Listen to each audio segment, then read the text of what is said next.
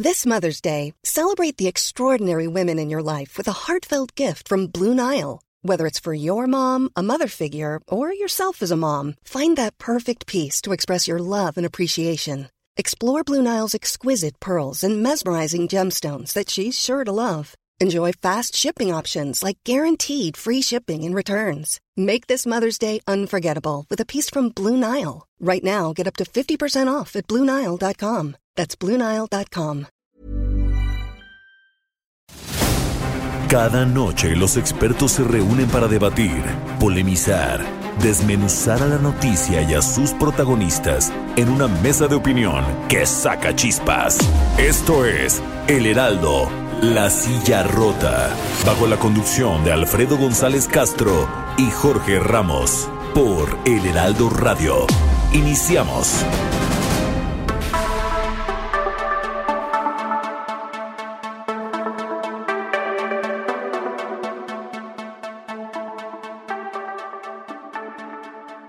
Buenas noches, bienvenidas, bienvenidos a esta mesa de opinión, El Heraldo de México, La Silla Rota. Soy Alfredo González Castro y transmitimos desde nuestras instalaciones en la Ciudad de México a través del 98.5 de FM. También estamos en la ciudad de, Guadalajara, Jalisco, por el 100.3, además del 92.5 en Tampico, Tamaulipas en Villahermosa, Tabasco por el 106.3 y en Acapulco, Guerrero por el 92.1 de su frecuencia modulada. También doy, doy la bienvenida y eh, agradezco a toda la gente que nos sigue por la plataforma digital, por las plataformas digitales del Heraldo de México y, y también de la Silla Rota. Y bueno, pues doy la bienvenida a este espacio, a este programa, a mi, a mi amigo y colega Jorge. Jorge Ramos, buenas noches, ¿cómo estás Jorge? Alfredo, buenas noches y bueno, eh, esperemos que, que, la gente, eh, además de estar pues ya disfrutando su, su año nuevo, que hayan pasado una buena fiesta de año nuevo, pero, pero que escuchen y que nos escuchen, eh, vamos a platicar. Eh, pues los temas que de verdad siempre hay que tenerlos en la lupa, Alfredo, auditorio.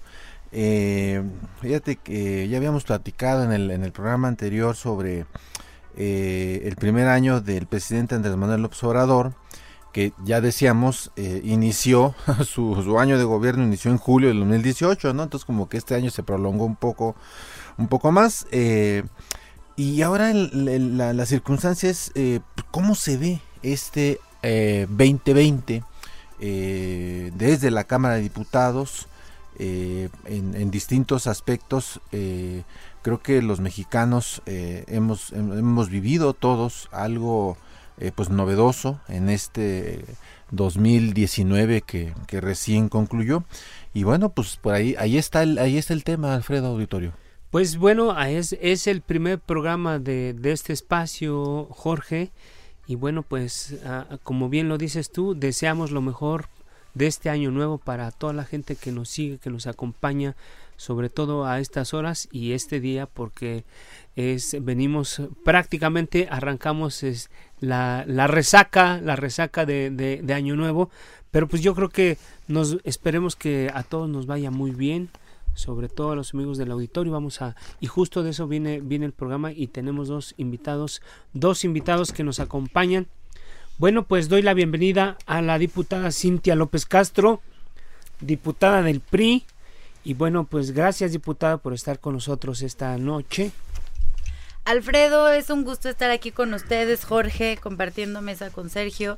Y bueno, que no digan que los diputados no chambeamos. Aquí estamos en 2 de enero, empezando el año. Sergio tiene que ser un gran año para todos, porque estamos empezando el año eh, trabajando, hablando pues de los temas legislativos que vienen el próximo año y muy agradecida aquí por estar aquí. Saludos al auditorio.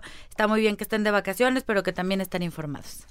Muy informados. Y bueno, pues ya lo decía la diputada Cintia López, también damos la bienvenida al diputado de Morena, Sergio Gutiérrez. Sergio, gracias por estar con nosotros. Gracias por acompañarnos esta noche y en este día pues prácticamente estamos arrancando el año con ustedes. Sergio. Arrancando el año con el pie derecho aquí en este programa. Gracias por la invitación, como siempre un gusto, amiga Cintia. Eh, que nos vaya bien a todos, que sea un año próspero y un año de éxitos para el país. Gracias por la invitación y a darle. A darle, Jorge, pues no nos queda más que darle. Pues darle y, arrancar este. Y arrancar este, este, este, este programa y el año, eh, muy buen año para todos. Y bueno, eh, vamos a empezar eh, con un tema. a ver, nuestros invitados, cómo, cómo lo ven. y es el combate a la corrupción. Y la pregunta es si, si hay algún temor en el PRI eh, ¿Qué opinan de lo ocurrido con Rosario Robles? Eh, ¿El proceso contra Genaro García Luna tendrá algún efecto dominó? ¿Se verán implicados los expresidentes Felipe Calderón y Vicente Fox? ¿Cómo, cómo, lo ven, eh, Cintia López Castro del PRI? Muchas gracias, Jorge. Bueno, yo te quiero decir algo. A ver, la gente que nos escucha, muchos de ellos dicen, a ver, el PRI, no creemos en ellos, el PRI es corrupción, el PRI, 70 años. Y yo sí quiero que ahora empezando el año, pues también transmitir a la ciudadanía que también el PRI se está renovando, que también aprendimos la lección, que también pues entendimos por qué perdimos esta, esta última elección. A ver, la gente nos sacó del gobierno, la gente dijo no más PRI y dijo eso por una serie de razones que como priistas pues hay que aprender de esto, hay que eh, escuchar a la ciudadanía y volvernos a ganar la credibilidad. Yo particularmente creo que la lucha contra la corrupción es una lucha que debe de ser de todos los partidos políticos. Yo entré a la política a los 17 años con el gusto de servir a mi país. Yo no tengo una sola empresa, no hago un solo negocio. Este, me han buscado, oye, ayúdame para que jamás he hecho un solo negocio en mi vida. Eh, vivo pues de lo que de lo que los ciudadanos nos pagan por ser diputados y yo sí creo que con eso uno puede vivir de una manera honrada, de una manera limpia.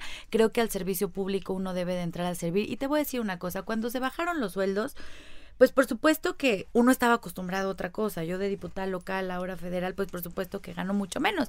Pero te digo algo, es válido que la gente entre a la política porque quiere servir, no porque se va a hacer rico, no porque va a traer este un supercoche, no porque va a tener menciones, porque en eso no se mete uno a la política. Yo creo que la lucha contra la corrupción debe de ser. Ahora hay muchos priistas, muchas personas del PRI, del PAN, del PRD, de todos los partidos de Morena que han estado en, inmersos en escándalos de corrupción. Yo sí creo que es justo que se castigue. Yo sí creo que es justo que haya represalias porque porque si no no vamos a avanzar, debe de haber castigos rigurosos. Eh, un funcionario público es un servidor público y está para servir, no para servirse. Entonces, todo este tema, por ejemplo, de, de García Luna, de mi propio partido, por ejemplo, del exgobernador Duarte. A ver, yo sí creo con todo respeto que, que merecen estar en la cárcel quien haya faltado a su palabra, quien haya faltado a su código de ética, porque uno tiene que eh, estar aquí. En el, en el caso de Rosario, bueno, ahí sí creo que es una, eh, una revancha política, creo que hay también otros factores, pero en los casos que son estrictamente de corrupción, por supuesto que debe de haber un castigo y si son del PRI, del PAN, del PRD, de Morena, de donde sea, no importa el partido, debe de haber un castigo porque tenemos que enseñarle a la ciudadanía que el que roba, la paga. Sergio Gutiérrez, ¿qué ves para este año? Y ya lo decía la diputada Cintia López Castro del PRI, en el caso de Rosario ven una venganza. ¿Es una, una, sacudida en este 2020 en, en el tema de la corrupción? Y yo lo vería, a lo mejor quizás hasta en términos electorales, que le, le puede ser redituable a Morena. Mira, yo coincido eh, en lo que dice eh, la diputada Cintia, muy, muy atinada sus palabras y su reflexión. Yo creo que Morena eh, en parte llegó al poder por esto que estuvo enarbolando del combate a la corrupción y en esto hay que tener dos premisas que las ha sostenido el presidente. Primero, el presidente ha dicho mucho no hacer leña del árbol caído, es algo en lo que él ha, se ha centrado y dos, ha señalado que su tema no es la venganza que lo suyo no es la venganza, que él quiere ir hacia adelante. Muchas veces tenemos que hacer un balance o un diagnóstico de ciertas situaciones que siguen siendo problemáticas en la actualidad para este nuevo gobierno por la inercia o por la herencia que viene de otros exenios. Hay que contextualizar los temas para poder analizarlos, enfrentarlos, comunicarlos, pronosticar un tema de cuándo se van a resolver o cómo se van a resolver. En el caso particular de Rosario Robles vemos que es un asunto que no es particular de esta administración. El tema de la estafa maestra fue algo que surgió desde el sexenio pasado por una investigación periodística de un medio y a partir de eso, bueno, se generó una serie de información en este tema. Entonces no podemos decir que es algo como que este gobierno generó o manipuló para, para castigar a alguien con un, una intención o un motivo o un móvil de carácter político. Yo creo que en el tema del combate a la corrupción se ha avanzado bastante, ha servido eh, el que se haya utilizado de manera adecuada, se esté utilizando de manera adecuada el tema de la unidad de inteligencia financiera, porque hay algo que siempre se ha dicho del tema de combate a la delincuencia, es sigue el rastro del dinero. Sigue el rastro del dinero y ahí encontrarás el tema. Y vemos que ellos están combatiendo desde guachicoleros, temas de corrupción, ahora el tema que surgió eh, vinculado con, con Genaro García Luna en el proceso de Estados Unidos. Entonces yo creo que vamos por buen camino en ese tema. Bueno, yo, yo solamente tenía un planteamiento, diputado. Eh, sí vemos como que, como que esta es una, una bandera de, de la cuarta transformación del gobierno actual, pero tampoco vemos así como que los peces gordos en o sea, uno cuando, cuando uno piensa en el huachicol y todo lo que surgió alrededor de ese tema, incluso el tema del desabasto y esto, pero uno no, o sea, también yo creo que la gente dice, está bien, qué bueno, porque creo que es un tema muy taquillero y la gente no está, de, nunca va a estar en desacuerdo en que el gobierno combata la corrupción. El tema es que ya llevamos un año y dices, pues cuánta gente de, dedicada a ese, a ese delito está en la cárcel. O sea, yo creo que yo creo que es un tema que está pendiente. No hay mucho mucha campaña, mucha promoción al tema, pero no sé si los resultados no se ven, no están a la vista, no, no sé, son palpables. No vemos a gente en la cárcel por ese, ese tema y yo creo que es algo que todavía está pendiente por resolver. ¿no? lo sé, este, aquí tú, tú querías decir algo. Sí, justo, bueno, sumarme a eso, a ver, yo creo que uno de los primeros errores de, del año pasado fue provocar esa crisis de desabasto de gasolina diciendo que era para este combatir el robo de combustible, para empezar los que vivimos en la Ciudad de México México vivimos en el caos total y bueno, muchos decían, bueno, pues con tal de que se combata este robo de combustible, pues aguantamos aquí las seis horas de cola en las gasolineras. Pero bueno, sí quiero destacar dos contradicciones. Según Pemex, el número de piquetes a los ductos había bajado un 6% y eh, el gobierno federal decía que había, se había reducido un 94%. Es decir, yo sí creo que engañaron a la ciudadanía.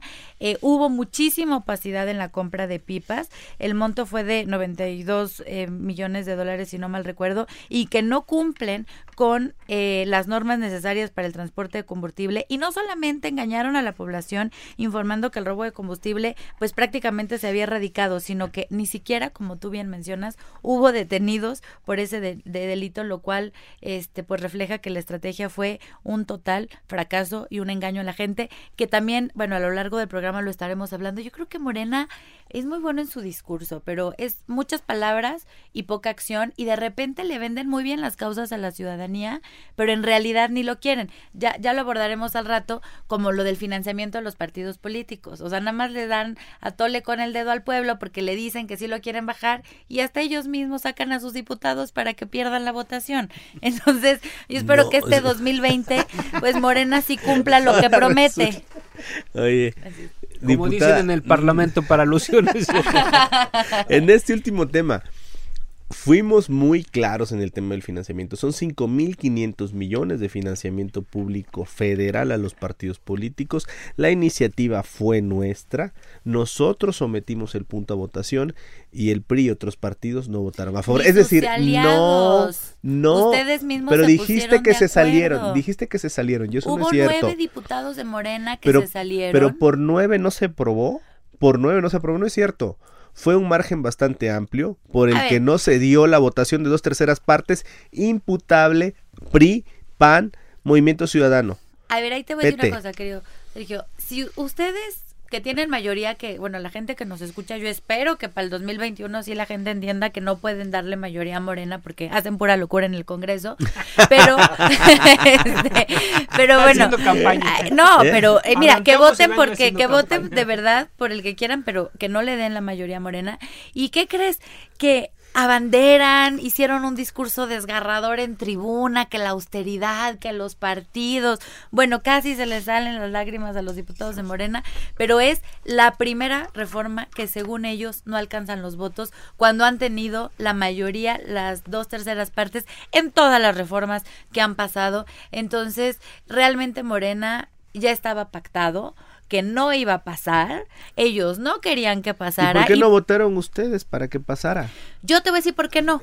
Pues porque no, porque, y eso lo explicamos y mucho aquí en el programa, porque, ojo, yo entiendo que la gente y nos escribe mucho en redes y nos pone, oiga, no queremos un peso más para eh, los partidos políticos de nuestros impuestos, de acuerdo, pero si no tenemos instituciones fuertes, es decir, partidos fuertes, pues entonces van así de por sí, ya son un modelo autoritario, son el partido hegemónico, imagínate que no haya partidos. Y la otra cuestión es, porque era una trampa, porque había una reducción de, de en promedio del 34% a los demás partidos. Al PRI, por ejemplo, le reducían 61%, al PAN 45%, en general eran 34% y Morena iba a tener el 99% más. ¿Y sabes por qué no votamos a favor, Sergio? Porque era aniquilar a la oposición. Lo que ustedes quieren es aniquilar a la oposición. Ustedes ya se metieron con el INE, ustedes ya le quitaron el presupuesto, ustedes ya hacen renunciar a los ministros de la Corte. Yo les voy a decir algo, ustedes se quejan del PRI de antes, pero ustedes no la ganan, ¿eh? Son súper autoritarios. Cualquier persona que se queja el otro día le sacan un periodicazo, pero bueno, quieren quieren aniquilar. No, los quieren quieren amedrentar la oposición y todavía querían ahorcar a la oposición quitándole el financiamiento, pues no, no nos íbamos a dejar, pero ustedes, de verdad que sí fue una burla lo que le hicieron al pueblo mexicano, enrollándose en la bandera de la austeridad, cuando ni siquiera ustedes querían que pasara esa reforma. A ver, Sergio, pues ya no te queda más que hablar aquí a mi amiga. Dejamos hablar aquí a mi amiga Cintia porque le tengo yo un gran aprecio. este en el PRI están acostumbrados a hacer política con dinero, eso nos queda claro su esquema clientelar, de corrupción, de reparto de dinero, la elección, recuerdo yo muy claramente el 2007 en el Estado de México, toneladas y toneladas de dinero. Morena fue un partido, Morena fue un partido que ganó en el 2018 sin dinero. ¿Qué tenemos que hacer? Aprender a hacer política construyendo liderazgos, aprender a hacer política con la gente, aprender a hacer política generando plataformas que sean empáticas con la sociedad y eso en el PRI no lo quieren hacer lo quieren hacer con dinero. Bueno, nosotros estamos en contra de eso. Morena fue un partido de nueva creación, obtuvo su registro en 2014, en el 2015 fue su primera elección, tuvo 8% y el 2015 el 2018 sin dinero, con el dinero correspondiente a un partido que obtiene el 8% de la votación, obtiene el 54% de la votación. Ahí está un ejemplo de cómo sí se puede hacer política sin dinero. Quieren seguir gastando el dinero para sostener a su burocracia dorada mientras el pueblo está con miles de necesidades. Bueno, ahí lo sufrirán en las urnas. Nosotros cumplimos, nosotros postulamos que se iba a bajar el financiamiento, presentamos la iniciativa, la subimos a tribuna, el PRI votó en contra, otros partidos votaron en contra, la ciudadanía juzgará. Porque déjame decirte, Cintia, que la ciudadanía no entiende ni le parece adecuado que se estén sosteniendo burocracias doradas en los partidos políticos, ni tampoco en el gobierno, ¿eh? en los entes públicos. Hemos venido trabajando sobre el tema público, pero en el tema de partidos son 5.500 millones de pesos al año que el PRI no quiso reducir. Bueno, pues ahí está, ahí está el tema de la corrupción que termina en, en, un, en un asunto que tiene que ver con la gestión, administración y con el, y, el dinero de los partidos políticos. Pero eh, creo que este son muchos los temas en los que vamos en los que vamos a abordar ahora, pero si me, si, si me permiten, yo creo que un tema que, que se ha convertido a, a, reserva de que de lo que digan ustedes para mí un tema que es sigue siendo el talón de Aquiles de este gobierno y de muchos gobiernos es el tema de la inseguridad o seguridad. 2019 ya es el ya fue el año más violento en la historia desde que iniciamos los registros. Las principales reformas en la materia le fueron aprobadas al presidente López Obrador, pero la verdad es que pocos resultados se han visto. La, la, la, la pregunta es, ¿qué perspectiva observan ustedes para este, para este año, para 2000, para 2020?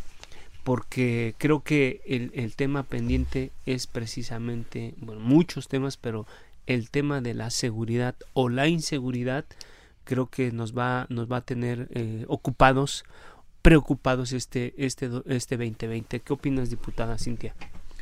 A ver, yo también estimo mucho a Sergio, pero yo te pido que le digas a tu partido y al gobierno que ojalá, por el bien de México, le metan a la seguridad este año.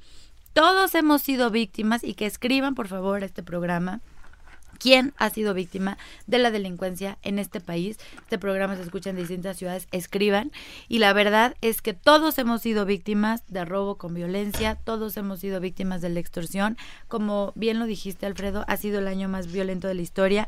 La estrategia de combate a la inseguridad ha sido la más eficaz y ha, y ha, y ha sido de verdad aquí sí, y no se trata de politizarlo, se trata de que lo que más pedimos, si no hay seguridad, no hay empleo, si no hay seguridad, no hay inversión, si no hay seguridad, la gente no puede salir a la calle. O sea, sin seguridad estamos todos paralizados.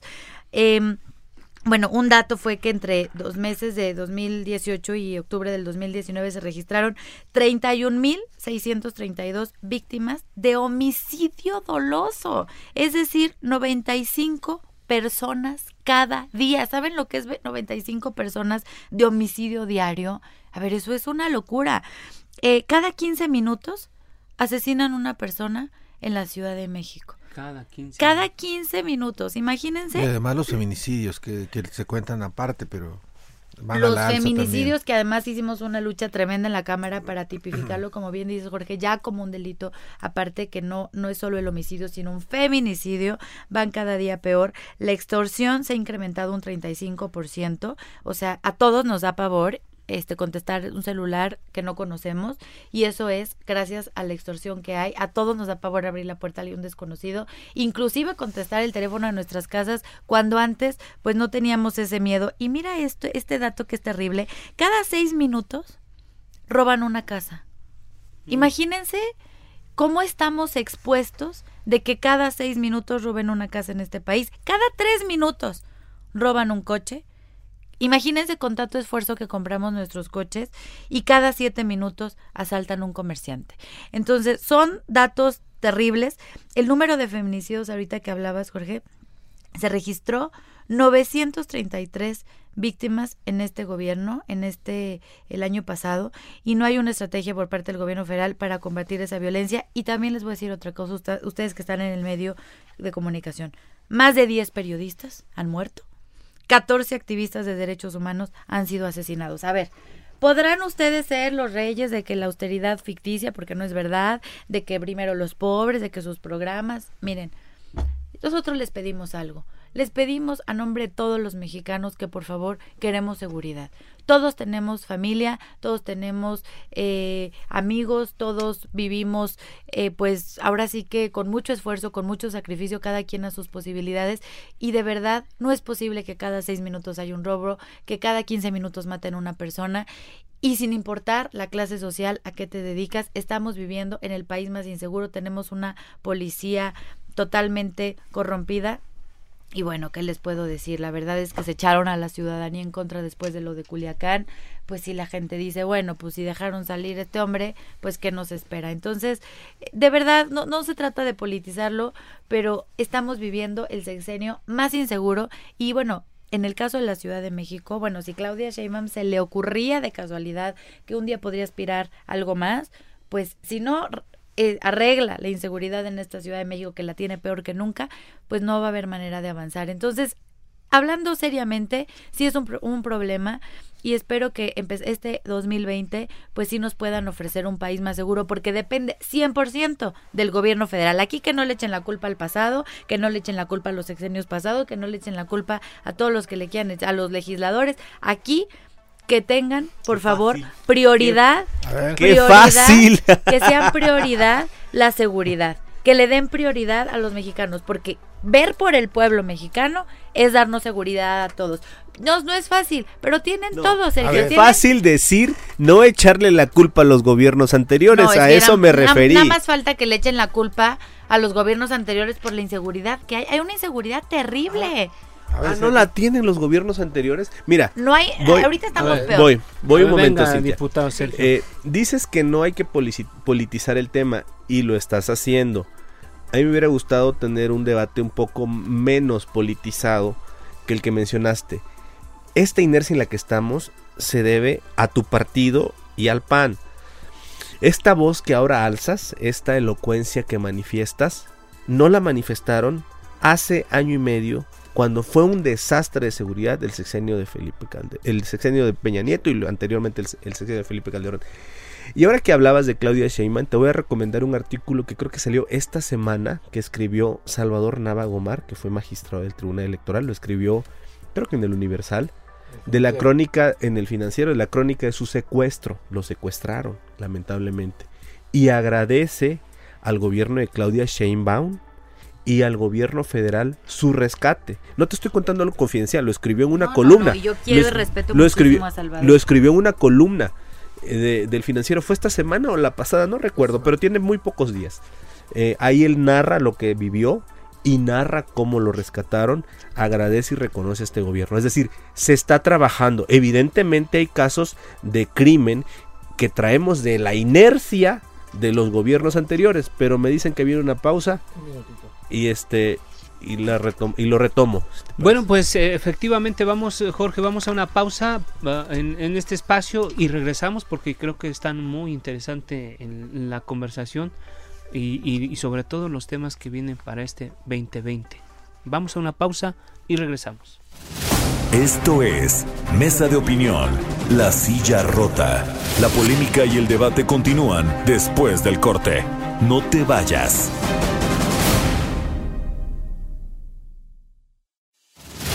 El Heraldo, La Silla Rota. Mesa de análisis e investigación con Alfredo González Castro y Jorge Ramos. Regresamos.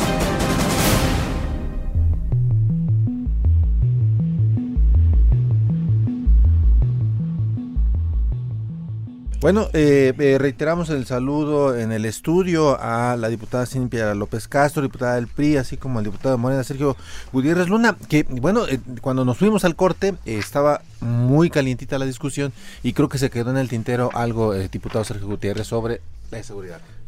Inseguridad, efectivamente. Inseguridad.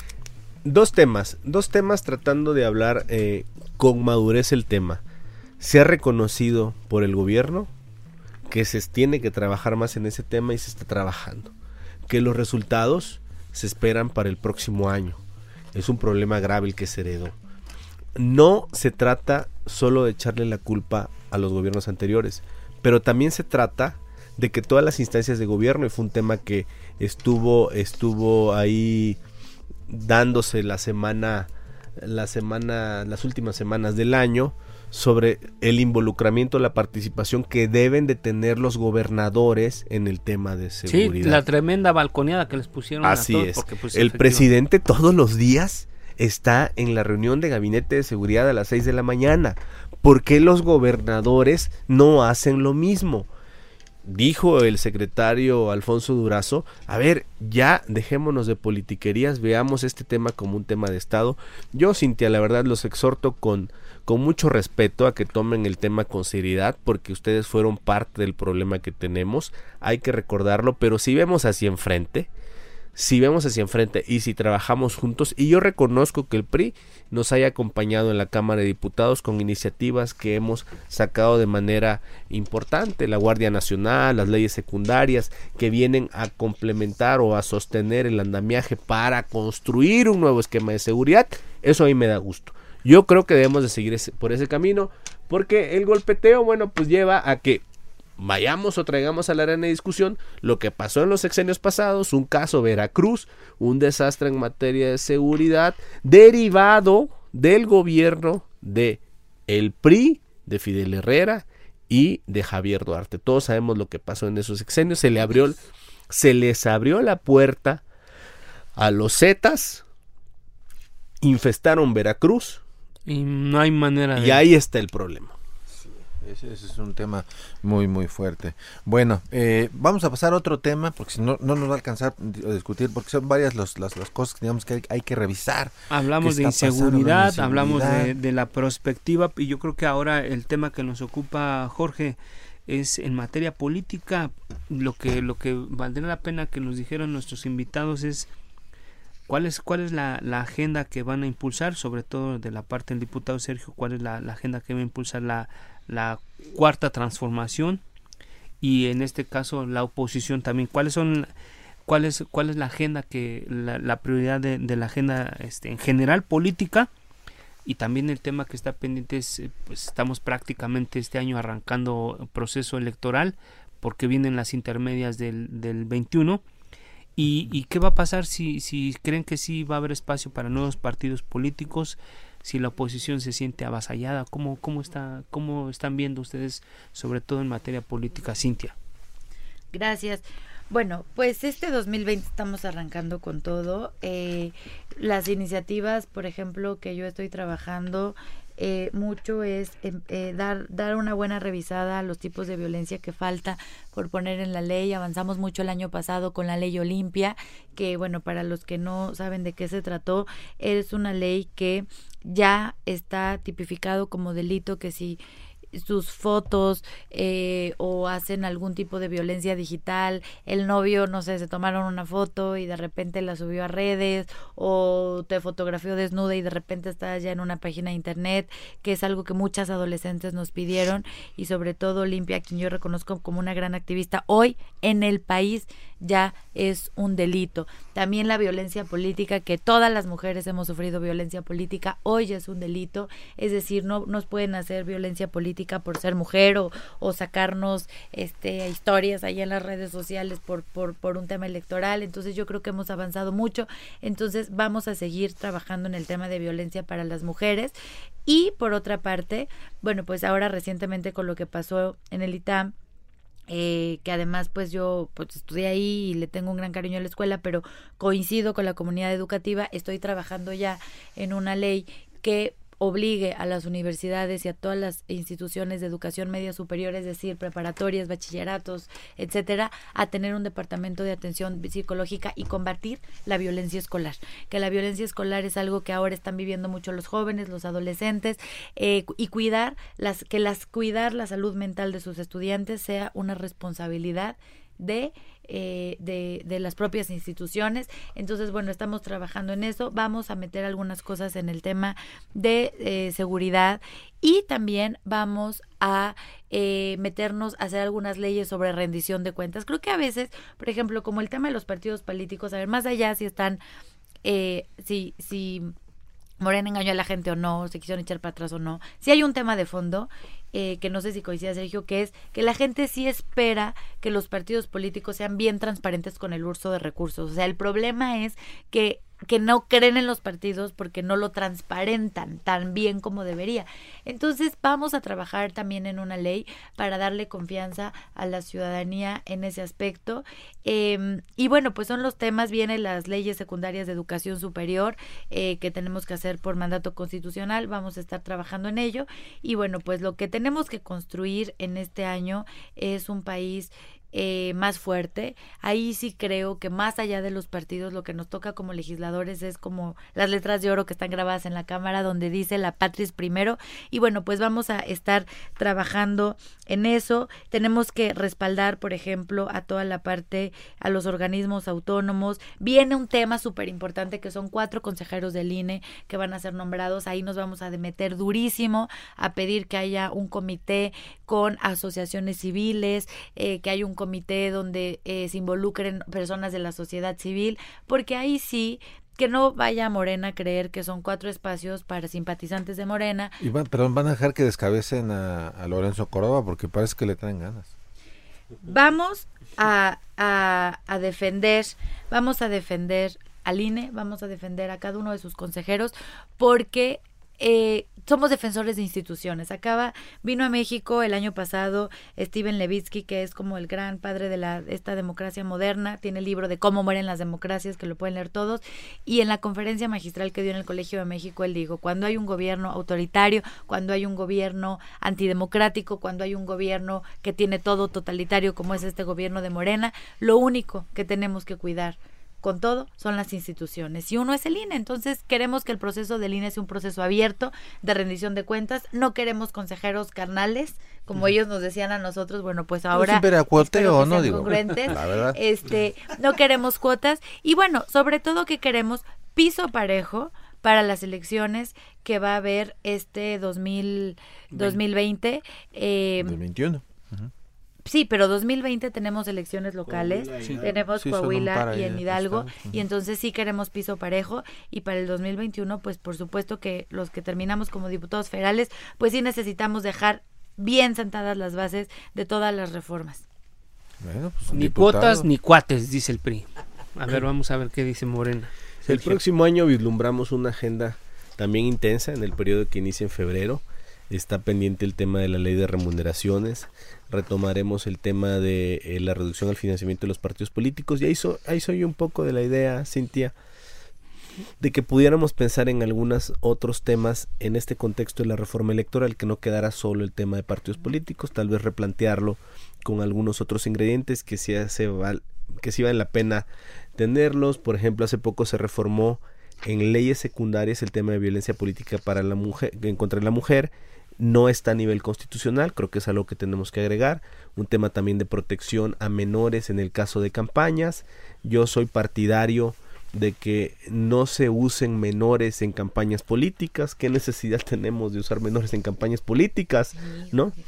Entonces, eh, hay otros tantos temas ahí que están, eh, viene efectivamente la designación de cuatro consejeros del INE, esos cuatro consejeros eh, salen en abril tenemos que iniciar este proceso a finales de enero y evidentemente es un tema bastante importante. Eh, yo sí difiero un poco en la concepción del destinatario de lo que señala Cintia.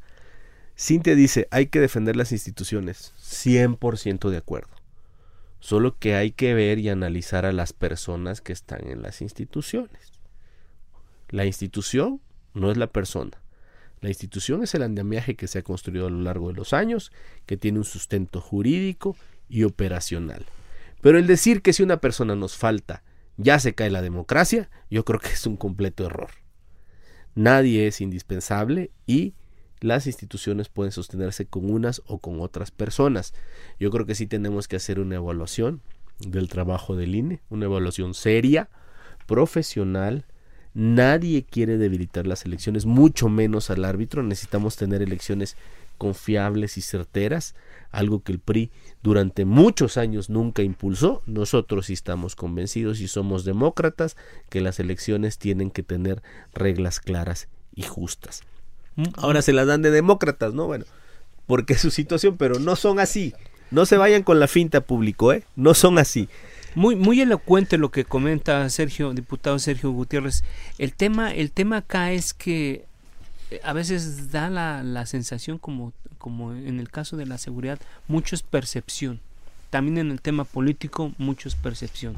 Se percibe que este gobierno sí trae un tema con los órganos autónomos más allá de las personas, como bien tú lo dices.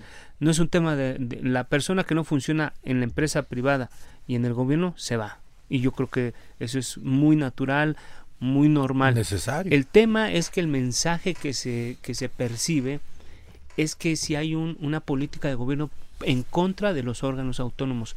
Y, y el, el, el, único dato así tangible es el tema del presupuesto. El, creo que fueron de los organismos más, más golpeados en este tema, pero bueno, tú nos dirás. Yo, mira, te voy a decir algo. ¿Qué se ha pensado que los órganos autónomos son islas de poder donde pueden hacer lo que quieran. No es así. Son parte del Estado mexicano. La reducción del presupuesto del INE fue del 6%. Fue del 6%. Es una reducción razonable. Yo revisé las partidas del INE y encontramos gastos de viajes al extranjero, viáticos al extranjero, congresos y convenciones, temas editoriales que en realidad son pláticas que dan a amigos que luego se dedican a defender a los consejeros, gastos de telefonía celular, alimentos para mascotas inflados, si tienen unos perros de vigilancia, ciertamente, pero gastos inflados, subcontrataciones que ellos pueden realizar, es decir, puede haber recortes. Puede haber recortes. El recorte fue de 1070 millones. El recorte fue de 1070 millones. Fue de 6%. Fue más presupuesto que el que tuvieron el año pasado. Es decir, descontextualizan todo el tema porque quieren tener una isla de poder donde nadie se meta con ellos. Y perdón, aquí en México hay controles y una facultad del Congreso, de la Cámara de Diputados, es el control presupuestal con responsabilidad. El INE tiene posibilidad de realizar las elecciones y los procesos del próximo año con el presupuesto que se le autorizó. Ahí está el apunte, Jorge. Ahí está el apunte. Y bueno, este, para no, no dejar eh, uno de los temas que también son muy relevantes en este primer programa que tenemos eh, del 2020 eh, de la Sierra Rota del Heraldo, y es, es, el que tiene que ver con el bolsillo de la gente.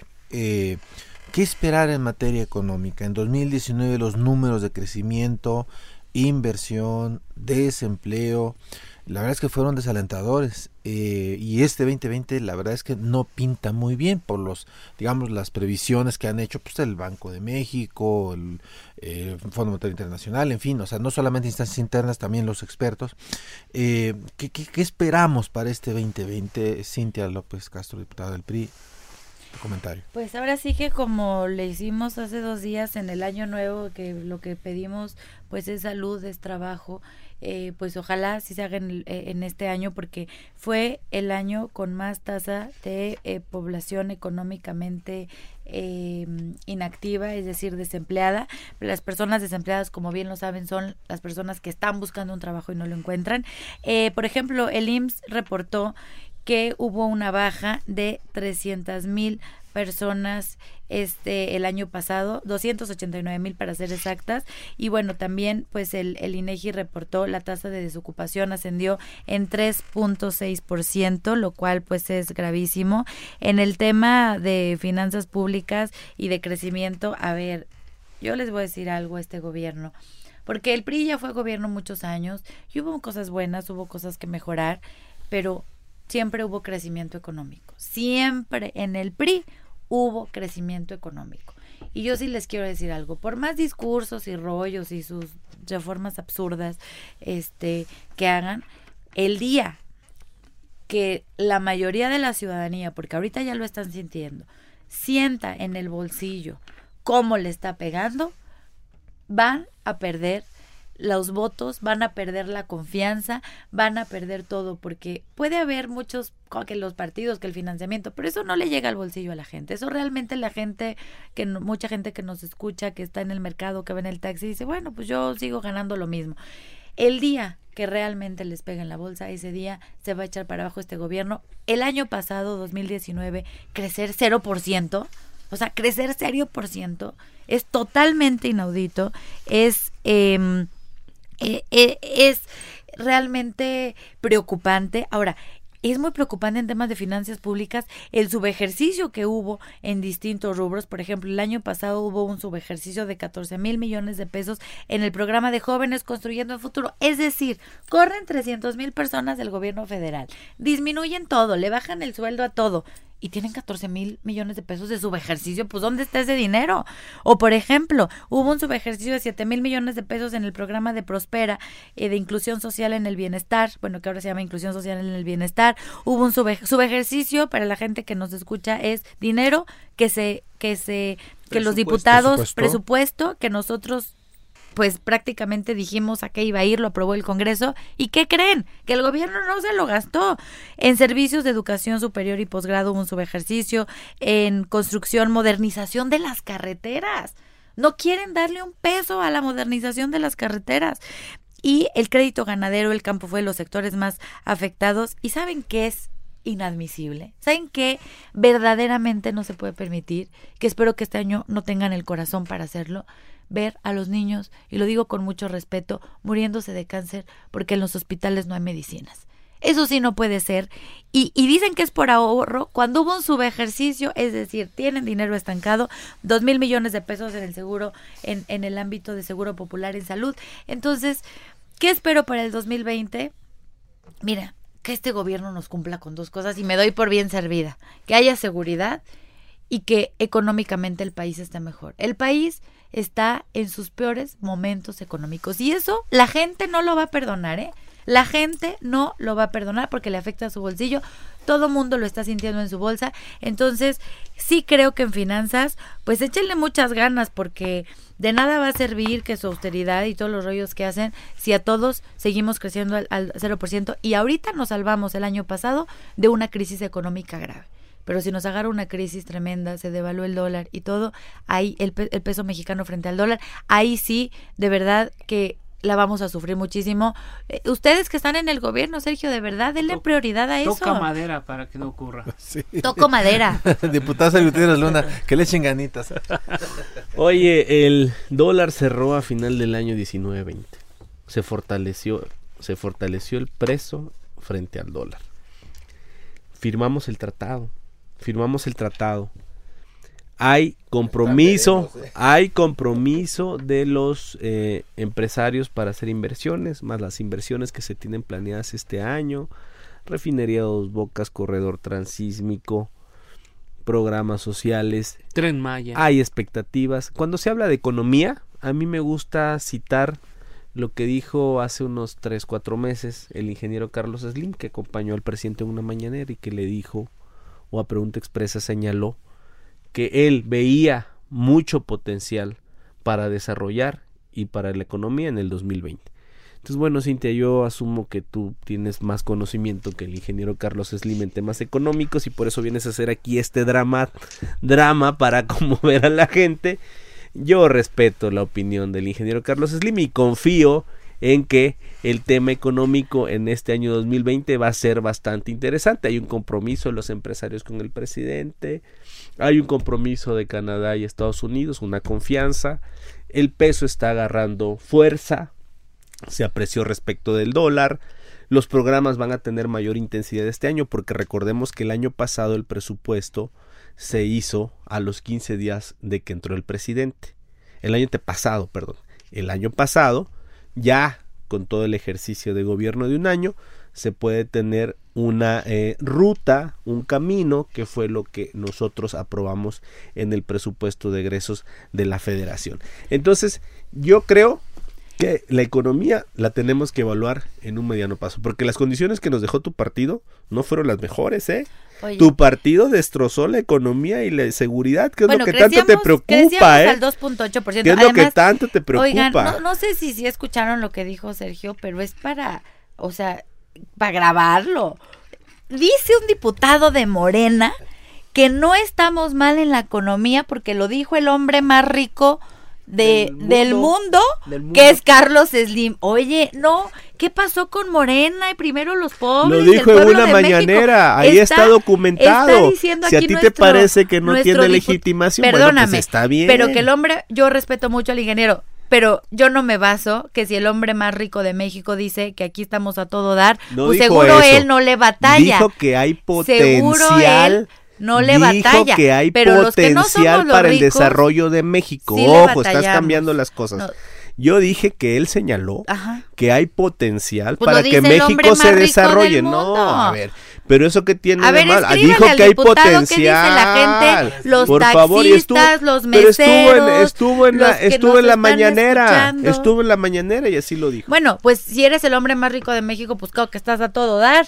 No pero el dijo pueblo, eso. pues no está así. Dijo que hay potencial No, de desarrollo. a Estás Morena, tergiversando. a. Estás tergiversando. Eh, se- en este, justo en este momento, cuando hay un interca- un ping-pong de, de- de opiniones, creo que se nos acabó el tiempo. O Sí. sea, se nos acabó el tiempo, se nos acabó el tiempo. Vamos a, a cerrar con una, con una conclusión, eh, cada uno de nuestros invitados. Y si no dispones de otra cosa, Jorge, yo creo que es ¿qué, qué nos esperan los mexicanos desde el Congreso?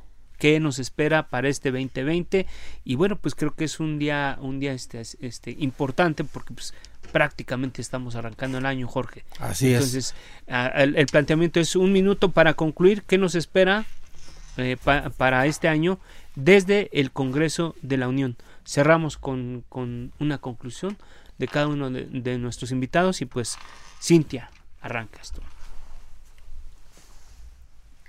Bueno, a ver, primero es 2 de enero, tenemos que, que animar mucho a la gente, es ni modo que empiezan el año desanimados. Este, entonces, después de que dijo mi compañero que estamos muy bien económicamente, no bueno, hay eso, que... Hay, yo no dije eso, Cintia, no hay que ser mentirosos.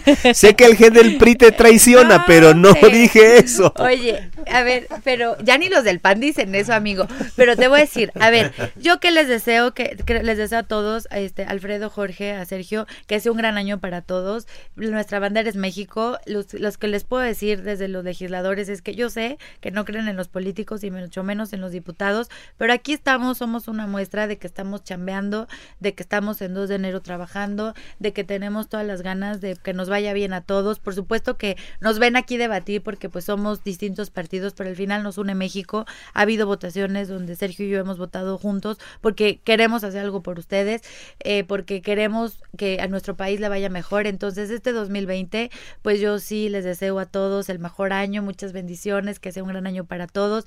De verdad, este, siga mi veladora prendida para que Morena haga un buen papel. Miren, ya están en el gobierno. El presidente, a quien yo respeto, estuvo 18 años buscando ser presidente, pues yo espero que, que lo haga bien. El primer año fue desastroso, desastroso, pero ya pasó.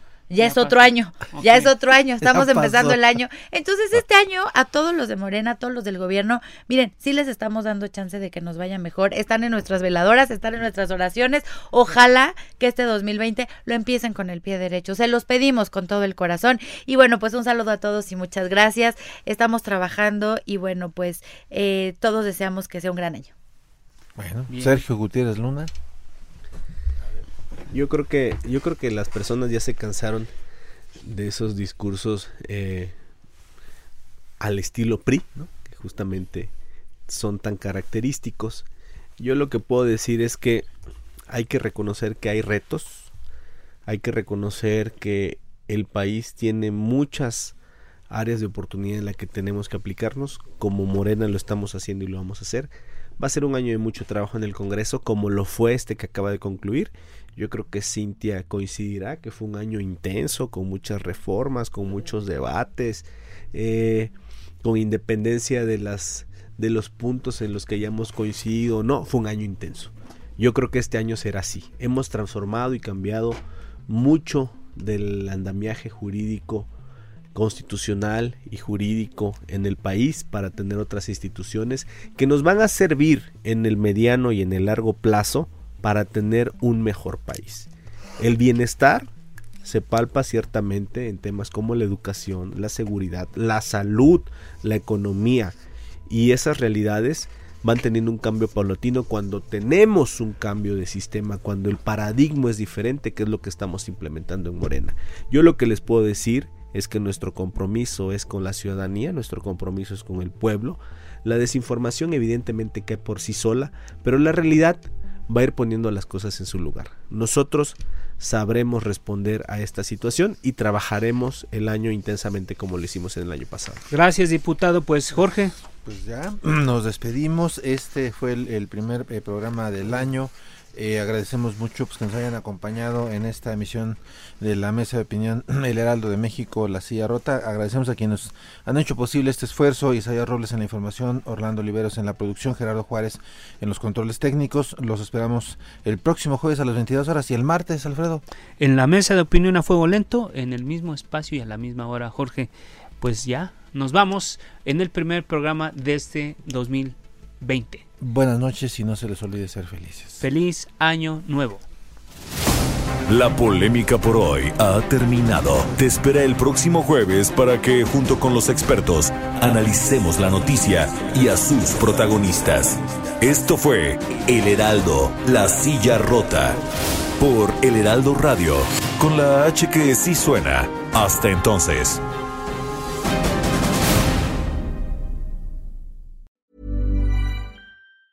Normally, being a little extra can be a bit much, but when it comes to healthcare, it pays to be extra. And United Healthcare makes it easy with Health Protector Guard fixed indemnity insurance plans. Underwritten by Golden Rule Insurance Company, they supplement your primary plan, helping you manage out of pocket costs without the usual requirements and restrictions like deductibles and enrollment periods. So when it comes to covering your medical bills, you can feel good about being a little extra. Visit uh1.com to find the Health Protector Guard plan for you.